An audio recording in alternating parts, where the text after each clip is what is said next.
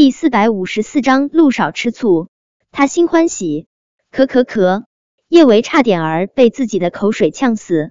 这韩小胖不带这么吓唬人的好不好？他们两个人早就已经恢复了纯洁的友谊，他现在忽然冒出来一句前男友，他这又是要整哪一出啊？韩景的腰板却是越挺越直。二舅，我现在虽然只是老大的前男友。但未来可期吗？谁知道我以后会成为老大的什么？二舅，你一个大男人在这里照顾老大也不方便，要不你先回去吧。陆廷琛一张俊脸黑到发青，他冷冷的盯着躺在床上的叶维。叶维只觉得无数把刀子从他的脸上刮过，叶维被他的视线刮得肉疼，他下意识的把被子往脸上拉了拉。陆廷琛没有说话，但是他紧绷的俊脸却彰显了他的愤怒。对他现在很愤怒，愤怒的想要撕碎床上这个不知好歹的女人。他以为他一边和什么江少暧昧着，一边和什么小林准备领证，一边还想勾他，这脚踏三只船就已经是极限了。没想到现在他还冒出来一位前男友，而且。她这前男友还是她的大外甥，不能忍。被陆廷琛这么盯着，叶维心中发虚。可想到他心中只有公园，他仅有的那点儿心虚也烟消云散。他拿开盖在下巴上的被子，努力做出凉而淡的表情。对啊，二哥，你先回去吧。你一个大男人待在这里，的确是不方便。呵。陆廷琛唇角微勾，眼中却没有半分的笑意，那尸骨的凉，令人不寒而栗。我是男人，小景就不是男人了。韩景内心咆哮：谁说我不是男人？我可是纯爷们，纯爷们。虽是这样想，韩景还是不敢对自己这位可怕程度堪比当年的小舅舅的二舅大吼大叫。他好脾气开口：二舅，话可不能这么说。我当然是男人，只是我和你不一样，我是老大前男友，你只是老大的二伯，不一样。不等韩景把话说完，陆廷琛就已经将他的话打断。你和我哪里不一样？你是少什么东西了？还是缺一条腿？缺一条腿？二舅这是想要打断他的腿吗？韩景猛然打了个激灵，怎么他两位舅舅？都有喜欢打断别人腿的特别嗜好，还有少什么东西？二舅这话怎么说的？他好像他下面少了很重要的东西似的呢。韩景刚想说些什么，向叶维证明他真的没有缺男人的东西，叶小贝脆生生的声音就在门口响起：“爹地，你过来了啊！”叶小宝和叶小贝私下里都是喊韩景大表哥的。但是当着韩景的面，他们还是习惯像以前一样喊他爹地。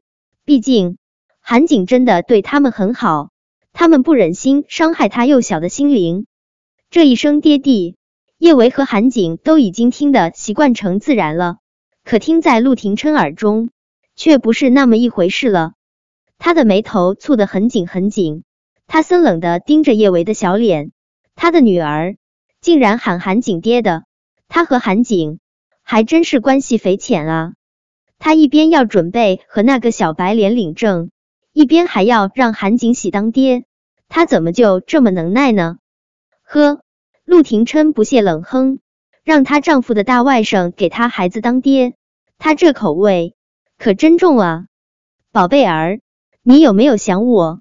韩景将叶小贝抱在怀中。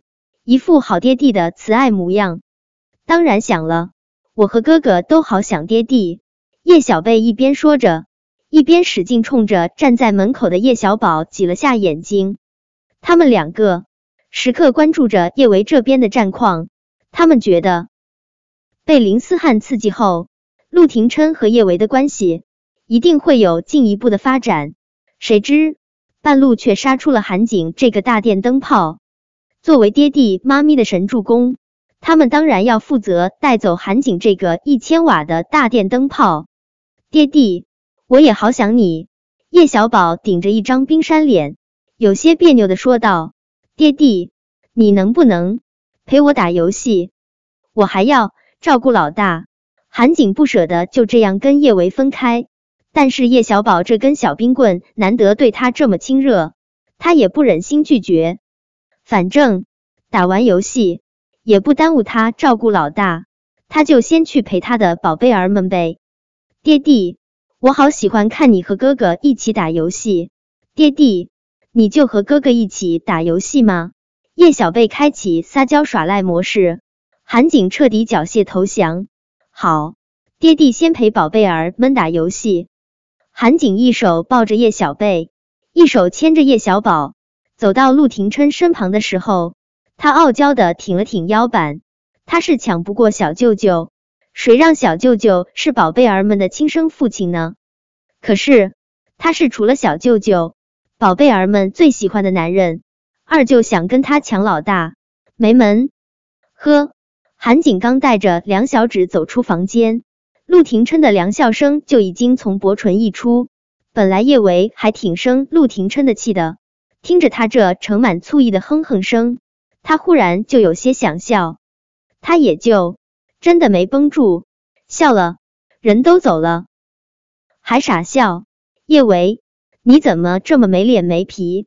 叶维无奈的撇了撇嘴，他笑，还真不是因为韩景，而是看到陆廷琛吃醋，他心里欢喜。见叶维不说话，陆廷琛心里更阴沉了一些，他的视线。冷冷的锁在叶维的脸上，叶维，让你和小琛的儿子喊小景爹，你也不嫌乱伦。叶维继续偷笑，看吧，小舅舅一吃醋就喜欢炸毛，炸吧，越炸毛代表他越在乎他。见叶维还敢笑，陆廷琛心中愈加不爽，他上前一步，真想将这个不知好歹的女人的笑脸撕碎。叶维，跟小景乱伦。你很开心是不是？你就这么不知廉耻？